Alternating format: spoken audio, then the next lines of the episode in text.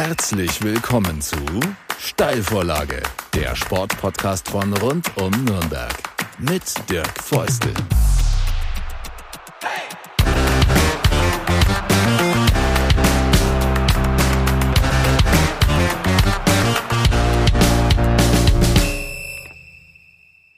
Schön, dass ihr eingeschaltet habt zur neunten Folge der Steilvorlage, dem Sportpodcast von rund um Nürnberg. Und heute ist meine Gästin, darf man jetzt offiziell sagen, laut Duden, äh, soweit ich weiß zumindest, ähm, eine, äh, die eigentlich normal das macht, was ich mache, nämlich äh, Fragen stellen oder Ansagen. Heute Rollentausch. Das ist Julia Büchler, Sportreporterin vom BR oder beim BR. Und ich freue mich, dass du da bist. Ähm, die erste Frage, die ich an dich habe, ungewohnte Situation. Heute musst du Fragen beantworten Worten, fürchtest du dich schon oder äh, easy going? Fürchterlich. Ich sag's dir ganz ehrlich. Ähm, normalerweise stell tatsächlich lieber ich die Fragen. Ähm, schauen wir mal, ob du es heute durchhältst oder äh, ob sich's wieder umdreht. Aber ich freue mich, dass äh, ich hier eingeladen bin und du musst jetzt nicht anfangen zu gendern. ähm, Sag also einfach Gast. tatsächlich bemühe ich mich, das zu tun äh, aus Fairnessgründen. Ähm, wenn zum Beispiel jemand äh, im Zusammenhang mit einem Spiel sagt, da kommen Zuschauer, dann denke ich mir, es sind ja auch Frauen da. Also das ist so für mich jetzt nichts Politisches, sondern so was Faires, aber ähm, ich denke jetzt auch nicht bei jedem Wort drüber nach, äh, wie es dann in der korrekten Form ist. Ich bemühe mich halt, das äh, zu machen, ähm, aber ich äh, bin da völlig kulant, äh, wenn das andere nicht machen. Ich denke, ähm, das ist dann auch in Ordnung. Ähm, wenn ich mich richtig erinnere, hattest du Tagesthemendienst, das machst du auch, du moderierst bei den Tagesthemen Sportblog, äh, als das ähm, Super Bowl-Finale war. Ja, richtig. Und äh, ihr habt euch da was ausgedacht. Äh, Ingo Zamparoni hat, glaube ich, die Sendung moderiert und ja. du eben den Sport und ihr habt äh, durch das Studio quer den Football, das Ei, äh, einmal geworfen. Richtig. Ich meine, Ingo hat ein, äh, ein paar Jahre, glaube ich, in den USA gelebt, der kann das. Hast du schon mal so ein Ding in der Hand gehabt und warst du da aufgeregt? Also das war echt eine Idee, die wir irgendwie am Abend vorher ähm, hatten wir am Samstag auch schon Sendung und dann habe ich zum Ingo gesagt, hey, hast du nicht so ein so ein Football daheim, weil sein äh, Schwiegervater ist ja Amerikaner und er selber war ja auch äh, jahrelang Cory und dann sagt er, ja, er muss mal schauen, aber er hat äh, irgendeinen bestimmt im Keller. Ich so, bring mal mit, vielleicht äh, können wir das ja morgen machen und irgendwie fand man dann beide die Idee äh, ganz super. Der CVD der Sendung war erstmal nicht so begeistert und meinte, er möchte es jetzt erstmal sehen, ob wir das auch können, weil in der Tat, ich weiß gar nicht, nicht, ähm, was schwieriger ist, werfen oder fangen. Aber er hat ganz schön äh, scharf geworfen. Das habe ich danach auch zu ihm gesagt. Andererseits musst du es ja auch dem Ball so ein bisschen Spin geben, weil sonst eiert er ja rum. Ähm, ja, es war es war schon schwierig zu fangen und gleichzeitig sich zu überlegen, was man eigentlich sagen wollte. Aber irgendwie war es eine coole Nummer und zum Glück kann ich ja jetzt sagen, hat er nur in der Probe fast eine Lampe abgeschossen. Also ihr habt's geübt auf jeden ja. Fall, sicher ist sicher. Äh, und trotzdem bleibt, und, und das wäre so der erste Punkt eigentlich, auf den ich raus will, die Live-Situation. Wenn es dann in der Sendung schief geht, dann kann man nicht sagen, so, wir machen es nochmal, wie in der Probe eben, sondern dann muss man es irgendwie auffangen. Das ist ja schon eine ähm, ja, eine spezielle Situation einfach, das Live. Und das ist aber eines deiner großen Bausteine. Du machst sehr viel live. Du warst zum Beispiel bei der äh, nordischen Ski-WM in Oberstdorf äh, jetzt, äh, Tagesthemen, machst auch Live-Schalten für die mh, mm, Sportformate beim BR oder für die ARD, auch im Radio. Was ist das Besondere am Live für dich? Ja, das Besondere ist einfach, ähm, dass es so eine Situation ist, wo du weißt, jetzt kommt genau auf diesen Punkt an, im vergleichbar äh, vergleichbar wie im Sport. Ja, da hast du ja auch dann nur die eine Chance zum Tor oder ich habe Volleyball gespielt, halt die eine Chance zum Angriff und da habe ich so das Gefühl, ähm, konzentrierst du dich automatisch mehr, ähm, wie wenn es nur aufgezeichnet ist. Das stelle ich immer wieder fest. Bei Aufzeichnungen, dann verspricht man sich, dann denkt man, nee, da die Betonung war nicht optimal, das würde ich nochmal machen. Das kannst du halt bei, bei Live alles nicht machen. Und ja, wenn es klappt, ist super. Wenn es nicht klappt, äh, dann ärgere ich mich schon richtig. Das finde ich auch. Ich gebe dir recht, wenn du einen Aufsager machst, egal ob jetzt für ein Radioformat oder für Fernsehen, wenn das aufgezeichnet ist, machst du es irgendwie 15 Mal. Ja. ja. Ah, jetzt und da hinten raus nochmal mit der Stimme hoch und so. Und wenn aber das rote Lämpchen halt läuft und das direkt rausgeht, ist der Fokus ein anderer. Ähm, also ich finde auch, das ist, ein, das ist tatsächlich ein krasser Unterschied und man ist automatisch, hat eine ganz andere ja, Fokussierung, ganz ja. andere Konzentration. Geht's dir auch so? So geht's mir auch, wobei ich äh, finde, Vorbereitung ist da wirklich mehr als die halbe Miete. Und wenn man sich gut vorbereitet hat, dann ähm, verringert sich auch die Aufregung. Und natürlich gewinnt man auch mit Erfahrung dann die Sicherheit. Und ja, jetzt äh, ist es irgendwie so ein Zustand, den ich echt sehr gern mag. Ist die Vorbereitung äh, quasi reines Lernen oder ist das auch Notiz, dass du immer auch in der Live-Situation den Zettel dabei hast, auf den du zur Not draufschauen kannst? Oder sagst du quasi, mir reicht es, wenn ich mir das vorher anschaue und vielleicht schon aufschreibe, aber ich brauche dann während der Sendung den Zettel gar nicht mehr, weil ich habe es mir schon erarbeitet sozusagen? Also es war ein jahrelanger Prozess. Ehrlich gesagt schreibe ich es mir immer auf und zwar per Hand äh, zum Beispiel, das ist auch ein super Trick im Wintersport. Ähm, da versagen nämlich sämtliche Kulis wegen der Kälte. Deswegen schreibe ich mir das da mit Bleistift auf, auf einen Zettel. Und mittlerweile ähm, kann ich den Zettel zusammenlegen und in meine Hosentasche stecken. Aber ich weiß halt, zur Not könnte ich ihn da noch rausziehen. Finde ich äh, spannend. Ich zum Beispiel gehe auch eher so rein, äh, dass ich den gar nicht dabei habe. Irgendwie, ich mache das lieber frei. Mhm. Aber es gibt natürlich schon Situationen, wo du sagst, boah, verdammt, äh, wie war jetzt die Zahl? Und die ist dann naja. plötzlich nicht im Kopf. Und wenn du das halt dann nicht parat hast, den Zettel irgendwie mal schnell rauszuziehen, gut, muss man halt eine Brücke bauen, rhetorisch irgendwie. Aber auch das ist dann live. Ähm, was ich ähm, auch immer so ein, äh, so ein Drahtseilakt finde und, und Zuhörende finden das vielleicht ganz komisch. Ich hatte jetzt, ich mache das FCN Fanradio und äh, letzte Woche hatten die in Aue gespielt. Da war die Situation, dass der eingewechselte Robin Hack das Tor gemacht hat. Und äh, als sozusagen sich das Tor anbahnte, ich habe schon gesehen, dass das nicht der Mats Möller-Deli war, aber ich habe es trotzdem gesagt, ja, weil ich das schwer finde, dass alles in einer Sekunde, auch das ist live, Wahrnehmung, irgendwie checken, ah, da ist was falsch, es trotzdem gleichzeitig sagen und dann vielleicht doch korrigieren müssen. Also das ist ja ein unglaublich komplexer Prozess, der sozusagen komplett zeitgleich stattfindet. Das ist schon schwierig und ich habe die ganze Zeit gesagt, da Möller-Deli läuft an und als in, in, dem Moment, wo dann der Schuss kam und das Ding Richtung Tor ist, dann dachte ich, hey, der ist zwar auch blond, aber das ist der Hack. Ja?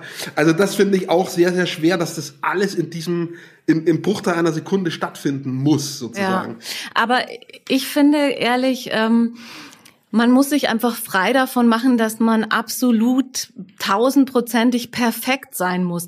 Jeder macht Fehler und äh, im besten Fall merkt man diesen Fehler selbst und kann ihn dann auch noch korrigieren. Aber ja, jedem, äh, dem das noch nie passiert ist, der soll einen Stein werfen.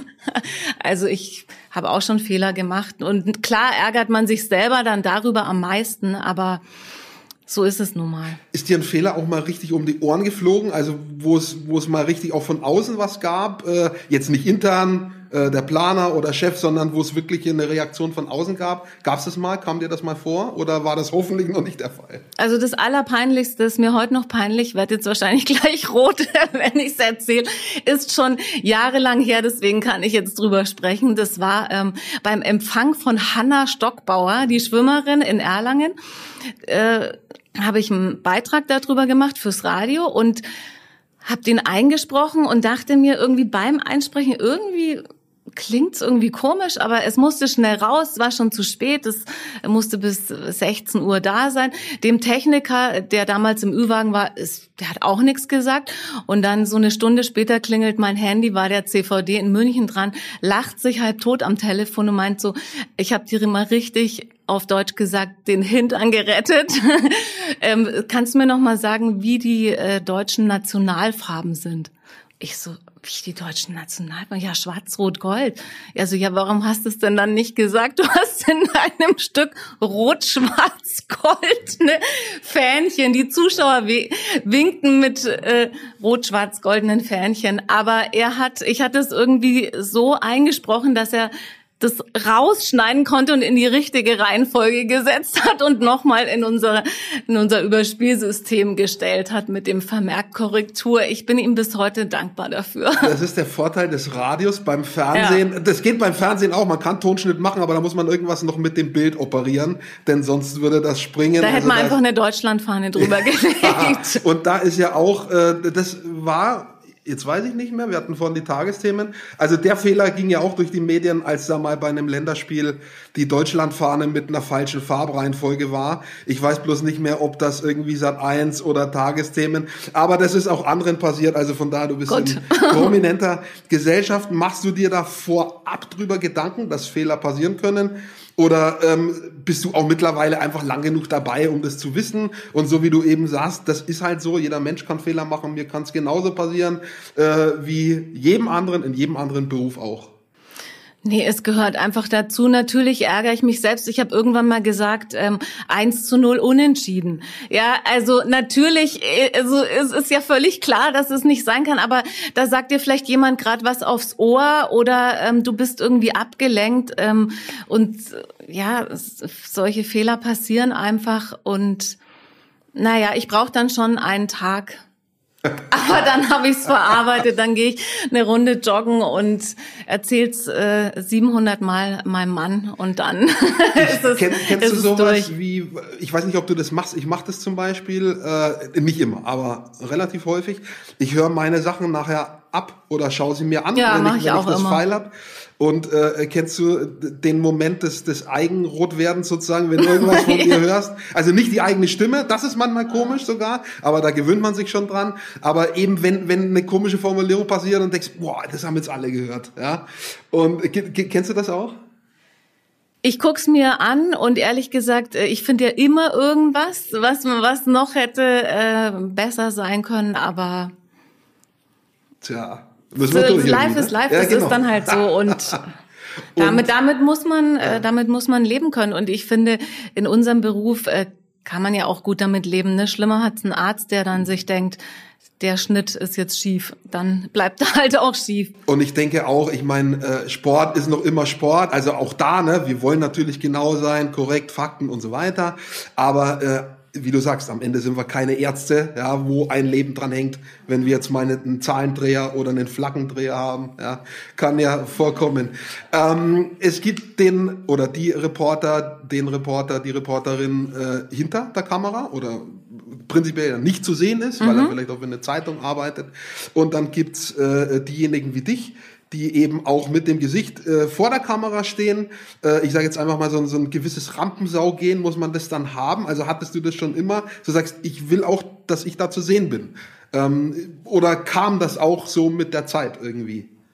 Also es kam eigentlich mit der Zeit, weil ich habe zwar ähm, nach meinem Abi ein Volontariat gemacht beim Fernsehen, äh, bin da aber alle Bereiche durchlaufen. Also habe da auch ähm, Berichte gemacht, äh, und eher weniger moderiert und bin dann irgendwie beim Radio gelandet. Ich war dann jahrelang bei Radio Energy, äh, habe da Nachrichten gemacht und dann bin ich irgendwie zum BR gekommen und war da aber auch ehrlich gesagt erst jahrelang beim Radio und ich liebe auch Radio nach wie vor noch. Und ich glaube, es ist schon so ein Unterschied, also wenn du irgendwie was zu sagen hast und das gerne machen möchtest, ähm, im Vergleich dazu, keine Ahnung, irgendwie Model zu sein und deinen Körper da zur Schau zu stellen oder dein Gesicht. Also das war eigentlich nie meine Intention. Ich wollte schon und will auch eigentlich Inhalte vermitteln und, und preisgeben. Aber natürlich, es gibt so einen Spruch, äh, 70 Prozent Bild, 30 Prozent Text. Ja, schade, weil ich finde den Text total wichtig ja. und ähm, höre das auch wenn jemand sich Mühe gibt und andere Verben verwendet oder sich, äh, keine Ahnung, so spitzfindige Anmoderationen, die in sich schlüssig sind, mhm. das finde ich einfach schön, weil, weil ich einfach auch Sprache liebe. Und die ist natürlich beim Radio, hat die mehr Bedeutung, weil man da ja nichts sieht. Das stimmt, das ist richtig. Geht mir auch so, also ich versuche es zumindest mir auch so gut wie es geht Mühe zu geben. Manchmal muss alles schnell, schnell gehen. Ja. Wobei es kein Nachteil. Manchmal ja. ähm, ist man ja da das ist richtig, das stimmt auch. Noch das schneller auf den Punkt und vielleicht sogar kreativer, das ist richtig. wenn alles durcheinander geht. Ja. Das, aber der, sagen wir mal, der, der Satzbau wird schon einfacher. Ne? Also das hat aber noch nichts mit Kreativität zu tun. Das ist richtig, da fallen einem dann vielleicht tolle Vergleiche ein oder, oder spontanes, aber der Satzbau ist deutlich einfacher, wenn man, wenn man keine Zeit hat. Bei den äh, Sportarten, um die du dich kümmerst, ist ja eigentlich alles dabei. Also Fußball ist dabei, äh, du bist ja hier eben in der Region tätig, ähm, du bist beim Club genauso schätze ich wie beim Kleeblatt auch, du bist beim Handball, wenn man dahin darf, äh, außerhalb der Corona-Pandemie ja. sozusagen. Du machst ja alle Sportarten, Wintersport haben wir angedeutet. Ähm, gibt es, gibt es einen, äh, einen Bereich, den du besonders gern machst? Oder sagst du, wurscht, Hauptsache Sport? Also ich selber habe ja Volleyball gespielt und ähm, aktuell äh, versuche ich mich im Tennis, wobei das eine große Herausforderung ist, weil ich eigentlich echt eher so der Teamsportler bin. Es macht mich beim Tennis verrückt, wenn nur ich dafür verantwortlich äh, bin, dass es jetzt nicht klappt. Äh, wenn es klappt, ist es natürlich schön, wenn man nur sich selbst das zuschreiben kann, aber ich finde es einfach wahnsinnig, was, was Sportler wirklich leisten, egal was sie machen, ob das jetzt beim Langlauf ist ähm, oder beim Handball oder beim Fußball oder beim Triathlon. Also das flasht mich jedes Mal in Rot, ähm, was die ja alle leisten, um, um diesen Sport ausüben zu können. Und ähm, von daher kann ich gar nicht sagen, das ist mein Lieblingssportart. Ich finde es Wahnsinn, wie groß der Unterschied ist im Punkto Verdienst, was die Fußballer verdienen im Vergleich zu den Triathleten oder den Handballern oder auch den Wintersportlern. Da würde ich mir ein bisschen mehr Gerechtigkeit wünschen, aber ansonsten finde ich es einfach äh, toll, wenn man äh, seinen Sport zum Beruf macht und bei mir hat es nicht geklappt, deswegen muss ich jetzt drüber berichten. wenn du äh, normalerweise Fragen stellst, heute musst du antworten, aber wenn du Fragen stellst, muss man ja auch ein bisschen was wissen. Und wenn man sozusagen über so viele verschiedene Sportarten was, was wissen muss, wie bereitest du dich vor? Man muss sich ja doch überall ein bisschen im Regelwerk auskennen, überall äh, so ein bisschen sportarttypische Bewegungen wissen, vielleicht Verletzungsmuster wissen, Menschen kennen. Ja, wenn man irgendwie dem, mit dem Kamerateam unterwegs muss man sagen, da auf der Tribüne machen wir mal diese oder jene Schnittbild, da sitzt der und der. Dann sagt der Kameramann, kenne ich nicht, weiß gar nicht, wer das ist. Du musst die ja irgendwie alle auf der Pfanne haben. Ähm, vieles passiert natürlich über die Jahre so en passant, wenn man äh, sich selber in den Medien umguckt und so weiter. Das ist ja jetzt nicht, dass man da äh, mal fokussiert irgendwas jetzt inhaltlich wählst, so passiert automatisch. Trotzdem gibt es Dinge, mit denen du dich dann wirklich auch mal bewusst befasst, wo du sagst, okay, das muss ich jetzt mal machen in Vorbereitung auf dieses oder jenes Halbfinale oder so? Also auf jeden Fall. Eigentlich ist es bei jedem Einsatz so, ne? Auch wenn du deine Moderationen schreibst, ähm, gerade im Fußball, da ist ja jede Woche irgendwie was Neues. Oder wenn ich jetzt zur nordischen Ski-WM gefahren bin, dann äh, das gehört einfach zur Vorbereitung dazu. Und ich glaube, das macht man dann automatisch, weil dieser Prozess hört ja nie auf. Also es ist ja nicht so, dass ich jetzt dahin fahre und dann denke mir, ach, ich muss mich am Tag vorher noch vorbereiten, sondern mich interessiert's einfach und dann dank Handy hat man ja auch fast überall Zugang und dann das ist einfach wahnsinnig viel so angelesenes Wissen oder ähm, was du dann eigentlich nur noch so ein bisschen updaten musst. Mhm. Also da sind natürlich die die schnellen Medien, Internet, wenn ich an früher denke, das war schon komplexer, die Vorbereitung. Ja, auf jeden Fall. Und jetzt kannst du nochmal schnell vom Startschuss, kannst du nochmal schnell googeln. Also das funktioniert nochmal, ist die Quelle gut und so weiter. Aber Ich meine, idealerweise, ja, ja. ne? Zum Beispiel jetzt bei der nordischen Ski-WM war ja Miriam Neureuter quasi meine Expertin. Das ist natürlich super, weil äh, da hast du ja direkt einen Ansprechpartner und die weiß halt so viel. Ähm, das, äh, das ist ein unschätzbarer Vorteil, ja das bringt mich zu einer Frage, wie schätzt du, also du hast schon gesagt, das ist toll, was die wissen. Die Frage ist auch immer, kommt das noch rüber? Ähm, es gibt ja für jede Sportart äh, ähm, Experten. Ich finde das sehr wertvolle, gerade bei Sportarten, die jetzt nicht so der breiten Masse bekannt mhm. sind. Beim Fußball geht's halt oft, äh, bleibt halt irgendwie oft oberflächlich. Wie, wie empfindest du dieses ganze Expertentum? Ja, ich finde, dass da große Unterschiede gibt zwischen den ähm, Experten. Ich meine, die Leute wollen immer Innenansichten oder Einsichten. Das ist natürlich schwierig, äh, weil gerade jetzt mit Corona ist es noch äh, schwieriger geworden, dass man da wirklich mal hinter die Kulissen von so einem Verein schauen kann, muss ich dir ja nicht erzählen. Aber wenn du nie ein Training siehst und die Spieler immer nur online auf irgendwelchen Pressekonferenzen, ähm, ist natürlich schwer. Die Experten jetzt im Fußball, denke ich, natürlich sehen die ganz andere Dinge, ne? Oder wissen vielleicht auch, warum jemand äh, jetzt so handelt oder so. Also von daher finde ich schon, dass so ein Experte immer einem nochmal einen anderen Einblick oder einen anderen Draufblick geben kann. Aber ähm, ja, mein Lieblingsexperte aktuell ist Bastian Schweinsteiger. Das finde ich, das macht er super.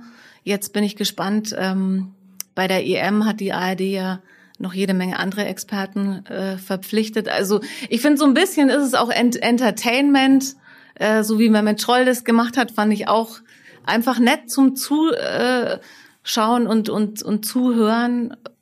Und man muss schon ehrlich sagen, will man es immer so ganz genau äh, detailliert taktisch äh, erklärt haben oder will man sich nicht einfach auch ähm, unterhalten lassen? Also ich bin eher so ein Entertainment-Freund auch. Aber definitiv so oder so ein Mehrwert, also finde ich auch, ja. Und dann ist auch ein bisschen persönlicher Geschmack, findet man den besser, die besser oder sowas. Aber ich finde auch, dass das äh, schon ein Mehrwert ist. Ich habe noch eine Frage zu den ganz vielen Gesprächspartnern, die da über die äh, Jahre zusammenkommen. Ich habe vor kurzem mit deinem Kollegen äh, ähm, äh, oder von deinem Kollegen Christoph Nah auch beim BR ein Interview gehört. Da hat er gesagt, äh, irgendwie, ja, äh, also das ist ja ganz unterschiedlich. Für ihn äh, gibt so O-Ton-Partner, die findet er irgendwie langweilig, Spieler, Trainer. Mhm. Und dann gibt's welche, die sind herausfordernd. Da hat mhm. er den Hans Meyer genannt. Ja, ja. Mit dem hattest du auch zu tun. Ich übrigens auch. Äh, gefährliches Terrain, äh, muss immer ja. hoch, hochkonzentriert sein. Genau, herausfordernd. Ähm, wie geht es dir? Hast du sozusagen ein, äh, ein Gut, ein Schlecht auf der Kette, wo du sagst, boah, ey, mit dem bitte nie wieder oder mit der und den wiederum oder die wiederum fand ich genial. Das hat auch Spaß gemacht, wie so Ping-Pong.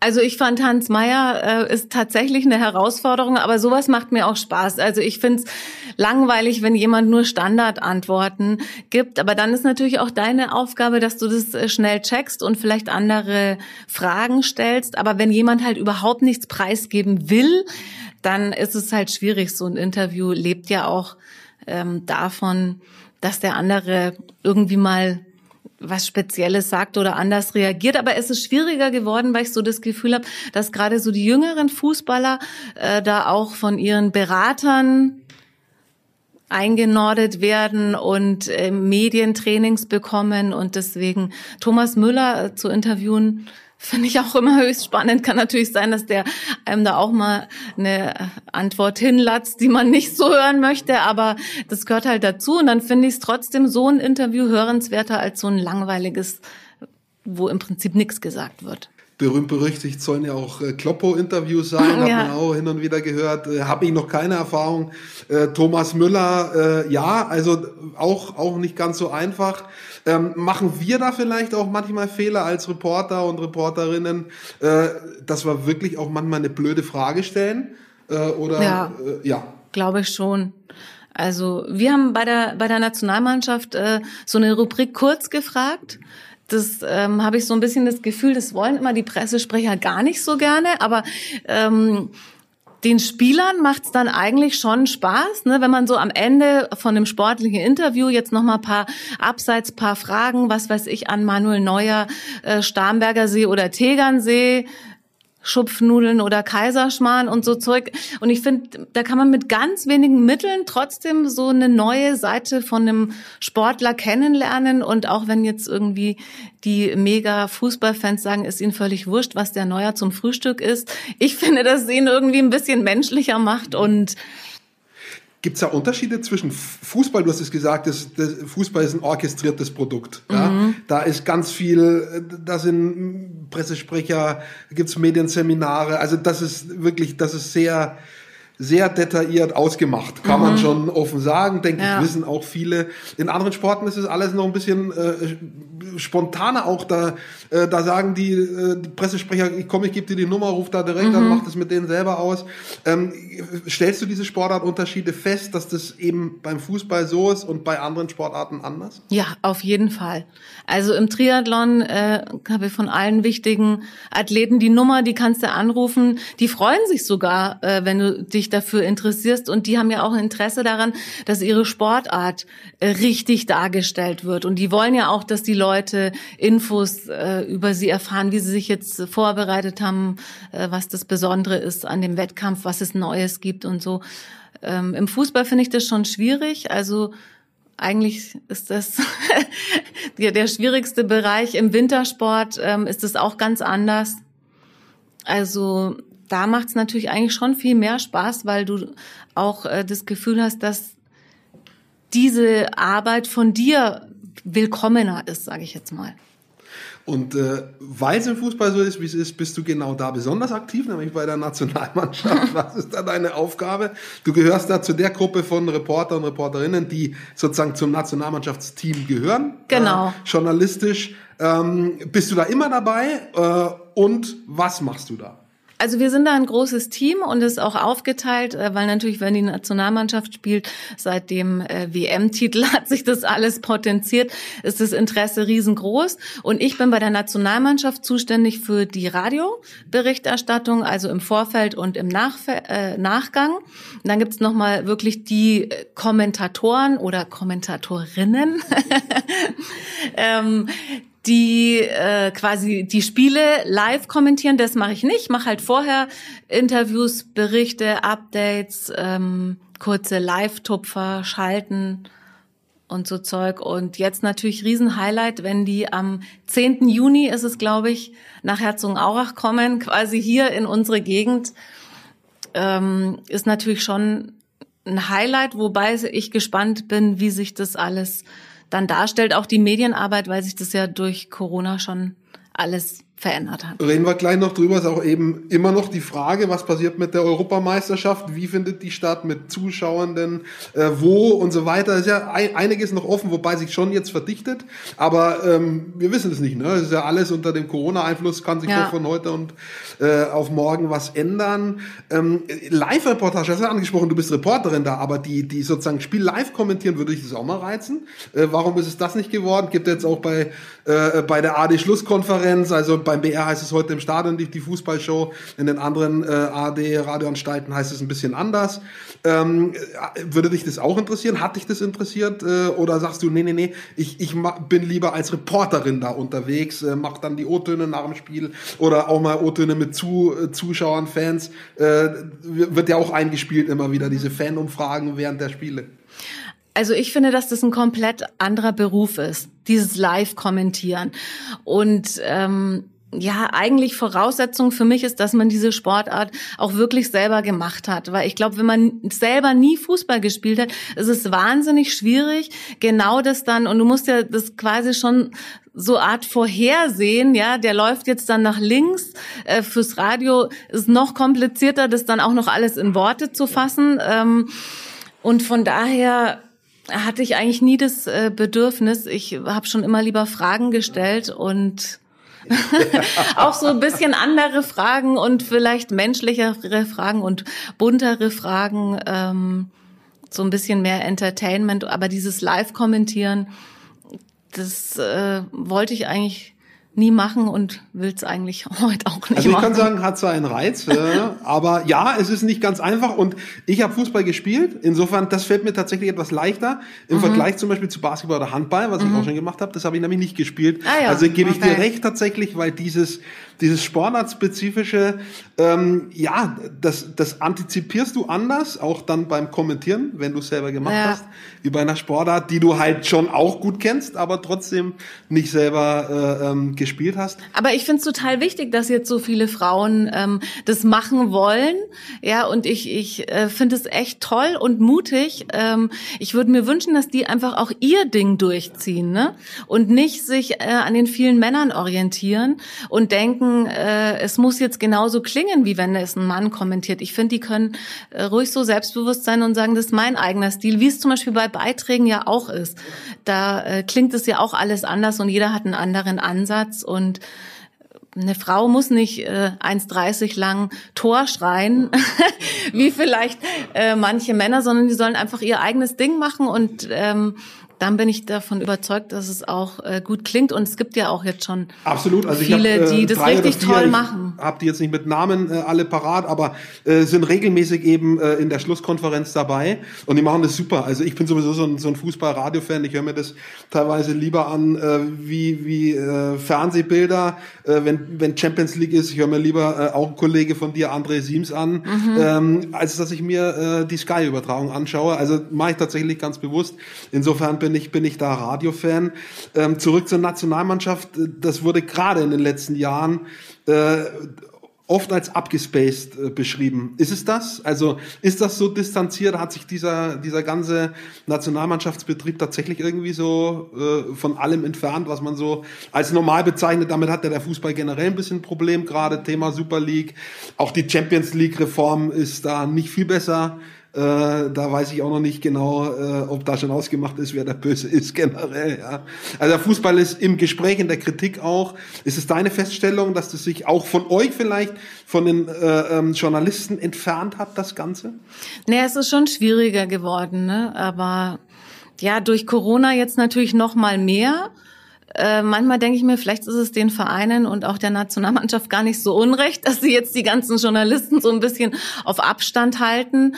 Ähm, ja, ist natürlich schade, weil wenn du mal die Möglichkeit hast, so ein eins zu eins Interview nicht auf der Pressekonferenz, sondern einfach in einem anderen Ambiente zu führen, dann dann kriegst du natürlich auch andere Informationen. Ist ja auch für den Spieler ganz anders, ob er da jetzt sitzt und weiß, ihm hören äh, 50 oder 100 Leute zu oder womöglich wird es noch live übertragen, diese Pressekonferenz, dann äh, wird überlegt er sich auch genauer, was wie er es jetzt formuliert, ähm, als in so einem eins zu eins Interview.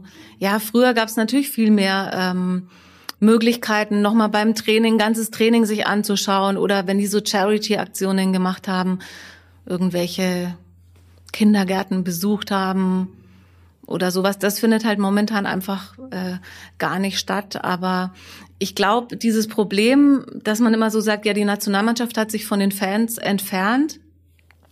Ja, gebe ich recht. Äh, natürlich kommt es da auch dazu, dass gar keine Fans im Stadion sein können.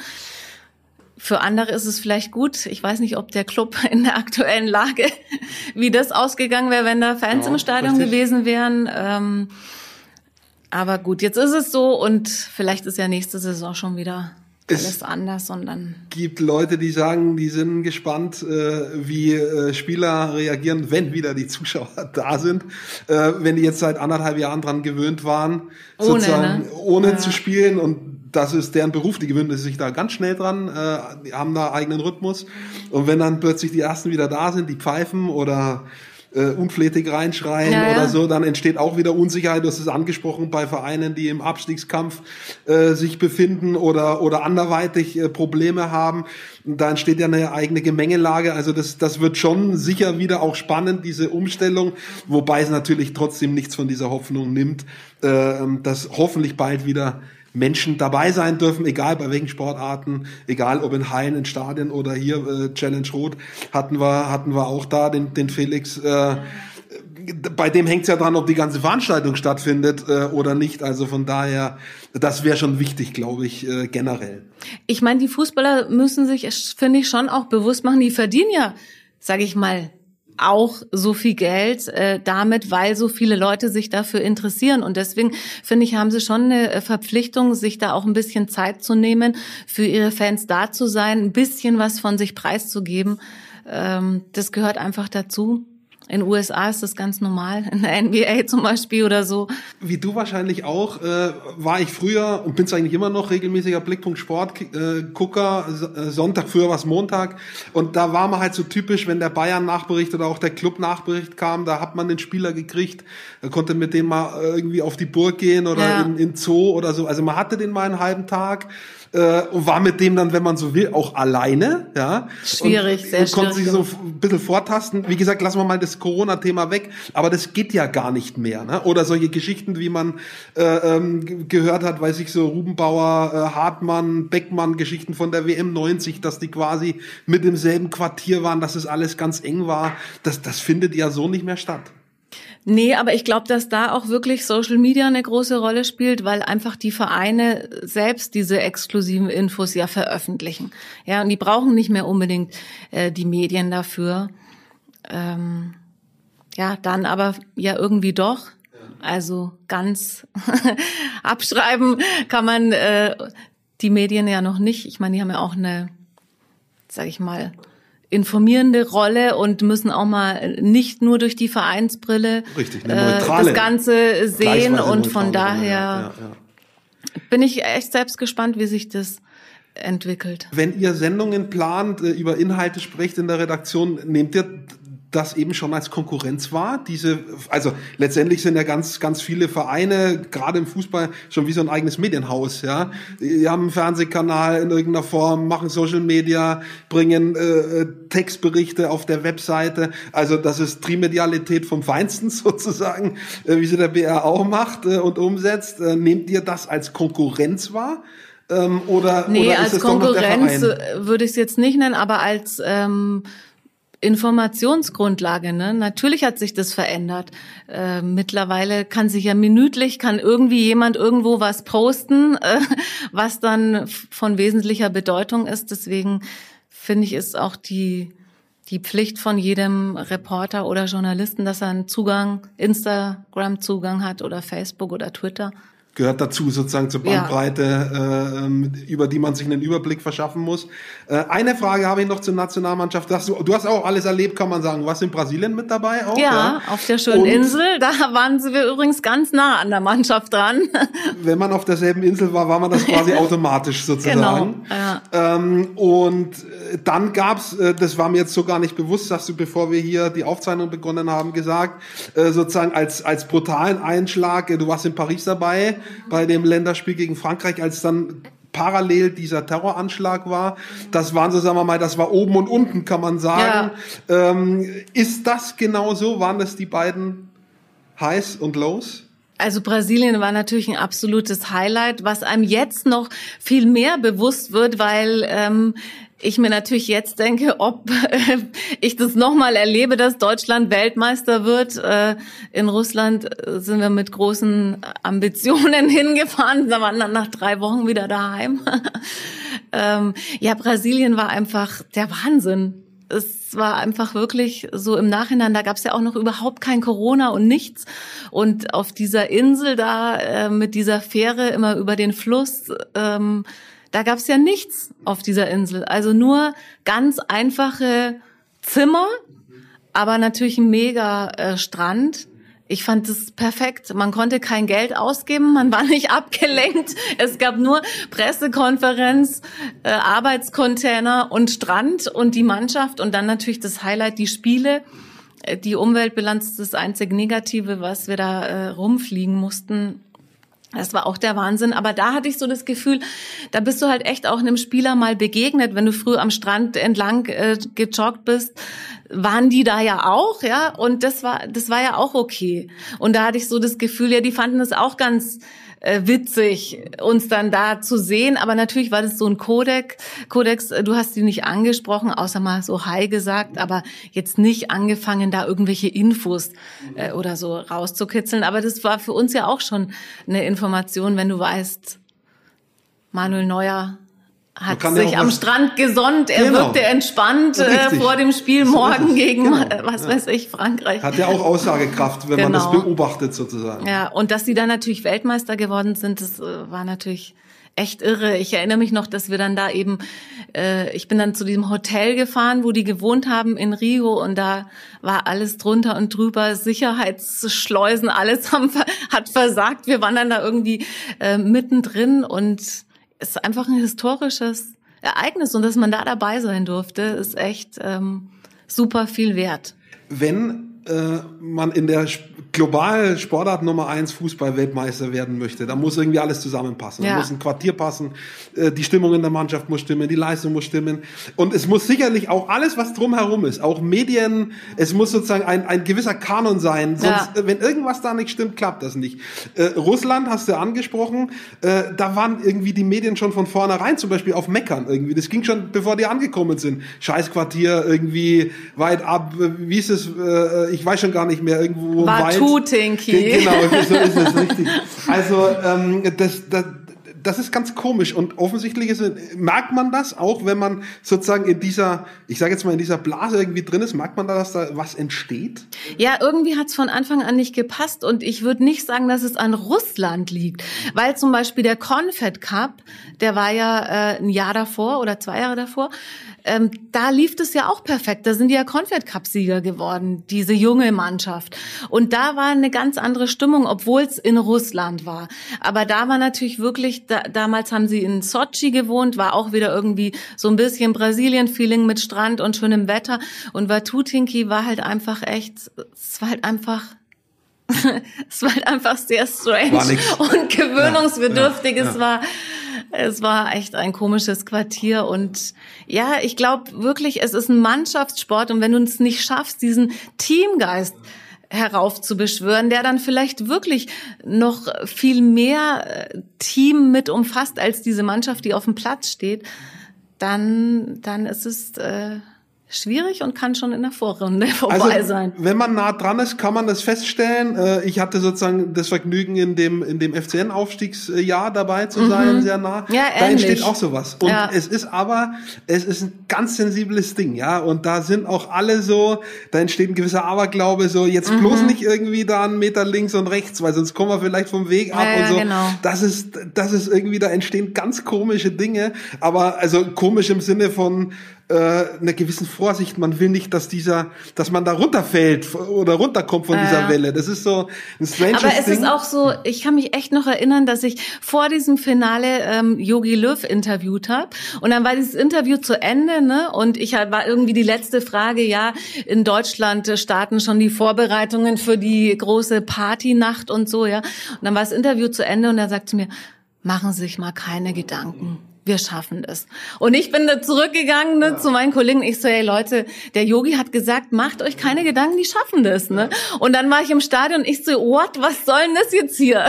Jetzt ist schon Nachspielzeit. Der hat doch gesagt, die schaffen das. Aber ich glaube, ja, du brauchst auch diesen, diesen Glauben.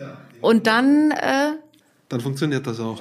Aber es kommt eben halt nicht äh, alle vier Jahre vor, sondern selten. Ne? Der letzte Titel davor war 1990. Oder? Habe ich einen vergessen? Nee, ne? Also da waren dann schon äh, 24 Jahre dazwischen. Das ist äh, eben, wie gesagt, nicht alltäglich und das geht ja anderen Nationen auch so. Also äh, ich bin ein bisschen neidisch, dass du da dabei sein durftest. Äh, hat nicht jeder sozusagen auf der Abhakliste. Du hast es schon geschafft. Ähm, mich interessiert. Ich war ja übrigens auch, das war ja sieben Wochen, ne? War schon eine mega lange Zeit, bist dann ja auch von deiner Familie weg, ja. von den Kindern. Aber mein Mann hat damals 100 Euro. Ja auf Deutschland wird Weltmeister gesetzt. Ernsthaft. Okay. Er hat mich noch in der war, Nacht angerufen. Wie war die Quote dann? Ich glaube, es war eine Siemer-Quote. Er hat sich gedacht, wenn sie schon so lange weg ist und ich hier die ganze äh, Arbeit alleine daheim habe, dann muss sich wenigstens lohnen. Und ich meine, es konnte ja auch damals in der Vorrunde noch keiner wissen. Und so dieses Algerien-Spiel war schon so ein bisschen ja, Knackpunkt. Er hätte es ja. auch vorbei sein können, schnell. Richtig. Und da waren auch schmutzig. Ich habe das so als schmutzigen Sieg gegen, gegen Frankreich, dieses 1 zu 0, ja, wo du wirklich so äh, dich auch so raus durchgemogelt hast und so. Aber ja, dann Brasilien war überragend das äh, Halbfinale und natürlich auch das Finale Argentinien. Da äh, zwei der besten Fußballspiele, die ich jemals gesehen habe, muss ich muss ich sagen. Also wie gesagt, äh, du konntest dabei sein. Ich kenne übrigens auch persönlich einen Kameramann, der äh, gedreht hat, Marc Leistel, den könntest du Ach auch ja, kennen. den kenne ich auch, ja. Der äh, ist ja hier, äh, wohnte lange Zeit in Nürnberg, äh, dreht hier auch hin und wieder mal beim Club für Sportcast, diese, diese Bundesliga-Produktionsfirma, äh, die die Bundesliga-Bilder produziert. Der war auch in Brasilien äh, und hat da sozusagen die Bilder gemacht, äh, die wir alle sehen konnten. Hat auch sehr, sehr spannende äh, Geschichten auf Lager, der Marc. Ähm, und das habe ich ihn auch gefragt äh, in einem anderen Interview. Wie bist du zu deinem Beruf gekommen? Also du hast gesagt, du warst selber Sportlerin.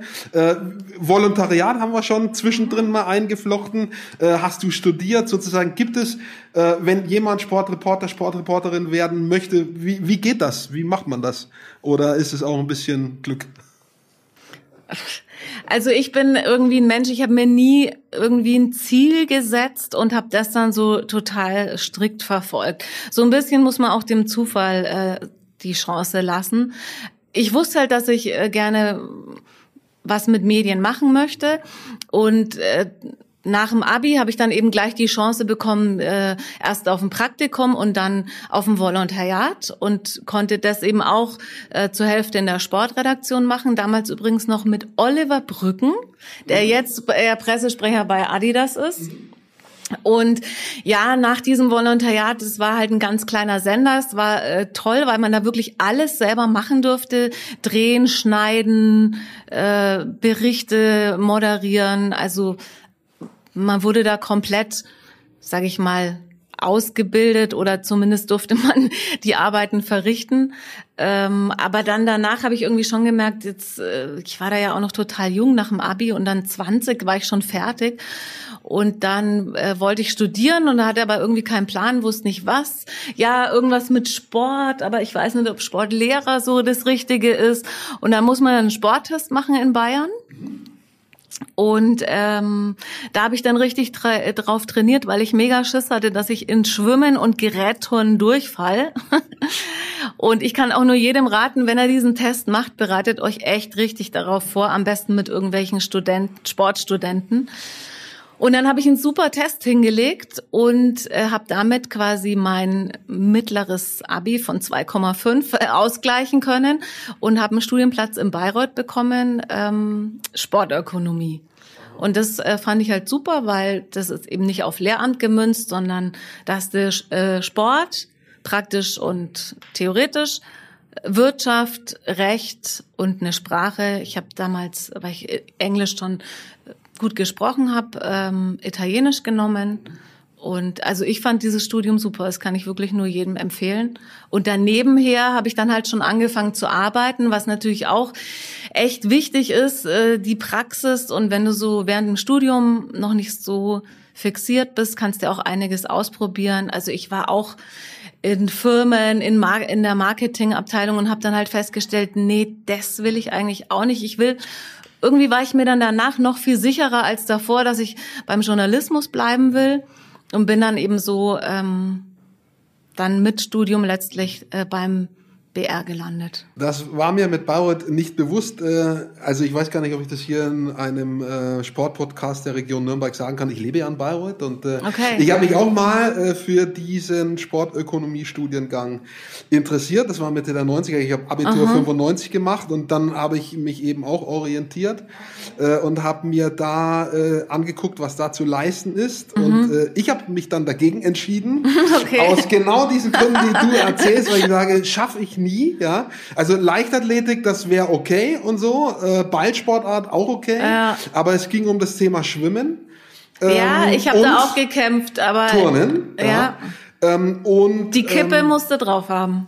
Ja, und andere Sachen auch. Und ich hatte im Abitur, im Sportleistungskurs, äh, die Geschichte muss ich erzählen. Wir hatten Leistungsabnahme im Schwimmen, 400 Meter. Und ich habe mir vorgenommen, dass ich diese Strecke durchkraule. Habe mhm. ich nicht geschafft, ja, weil ich eben nicht vorher trainiert habe. Und Schwimmen okay. ist eine ganz eigene Sportart. Äh, ja. da, da brauchst du andere Muskulatur, ja. da werden andere Skills als bei sonst irgendwas draußen, Mannschaftssportart oder so. Und mir sind nach 200 Metern die Arme abgefallen und dann bin ich auf Brust umgestiegen. Mhm, okay. Und als ich dann aus dem Wasser raus musste, ich habe das gar nicht gemerkt, da waren die, also ich war so blau an der Reling, mhm. solange ich noch der, solange der Körper noch im Wasser war, ging das. Aber als ich mich dann hochgezogen habe, quasi, das Wasser macht ja leichter, mhm. als ich dann mein Körpergewicht gespürt habe, ich habe mein, okay. hab meine Arme nicht mehr gespürt, ja. Und dann war mir schlecht, also das war, und da habe ich mir gesagt, mit diesem Erlebnis im Hintergrund, mhm. nee, nee, nee, kein, kein Sporttest Schwimmen an der Uni okay. Bayreuth, ich mache was anderes, habe ich Journalistik studiert in München, ah, dann okay. später da, das war ohne Sport, äh, ja, also so viel dazu und äh, ich äh, kann sagen, äh, ja, Uni Bayreuth hat sich nicht nur für dich bewährt, da sind ja auch ähm, viele Leute, die dann eben auch im Sport gelandet sind. Du bist auf der berichtenden Seite.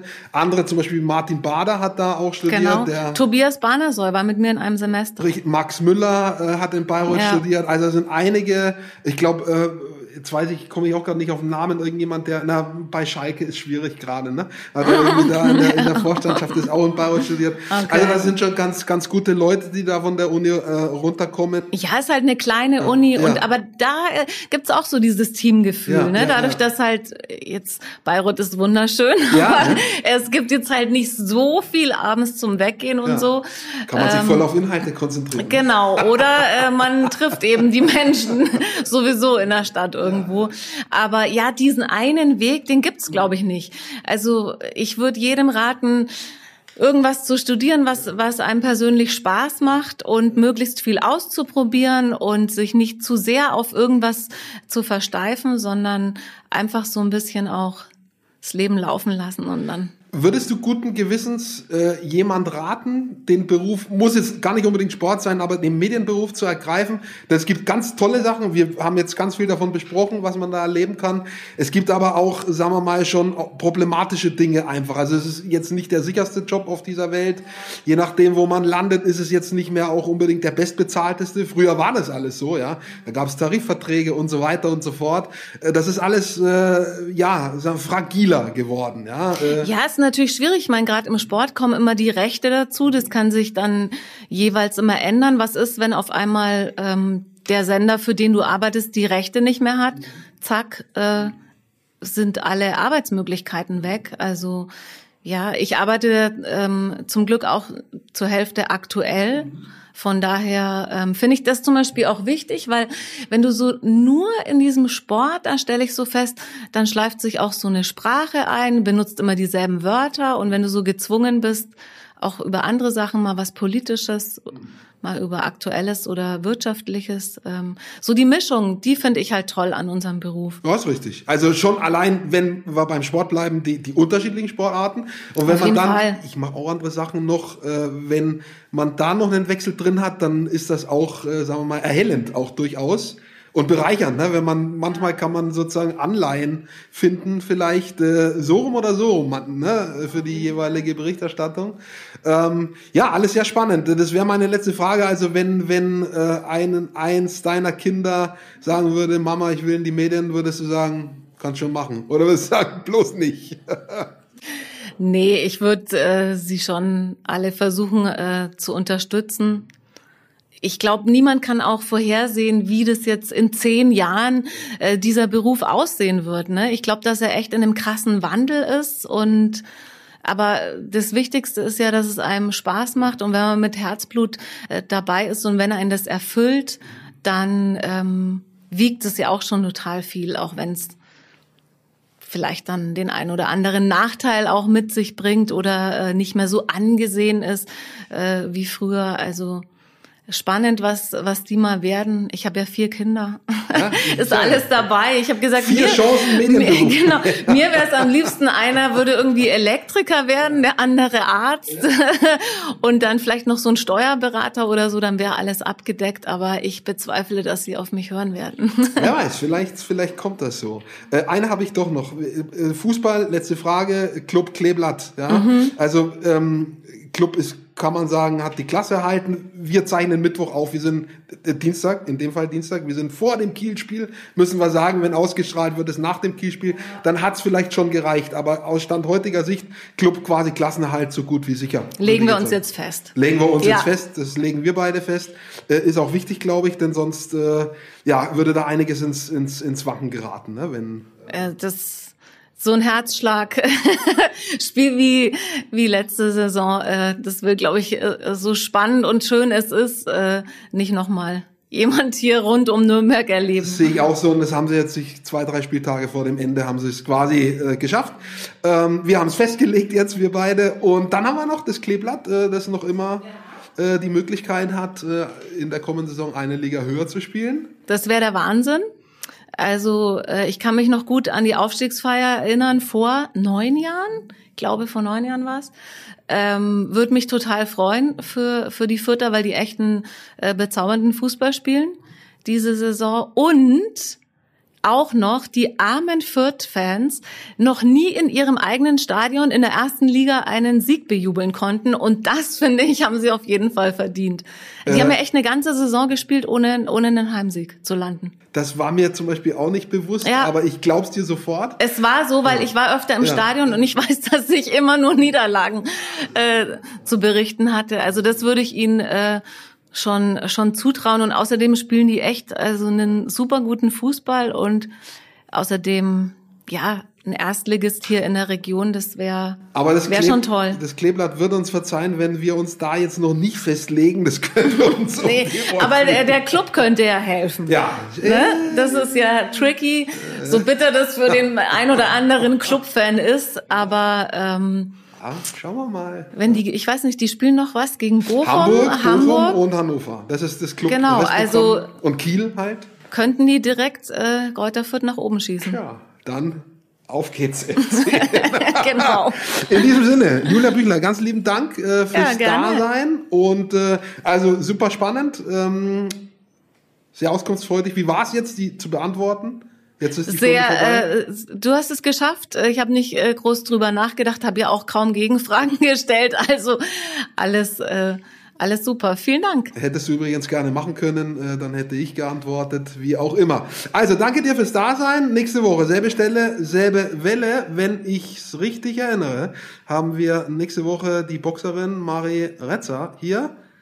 Und das wäre dann die Folge 10, die erste im Mai. Und äh, auch das, da muss ich aufpassen, dass ich keins auf die Nase kriege. Ich wollte gerade sagen, der Sicherheitsabstand ist ja gewahrt.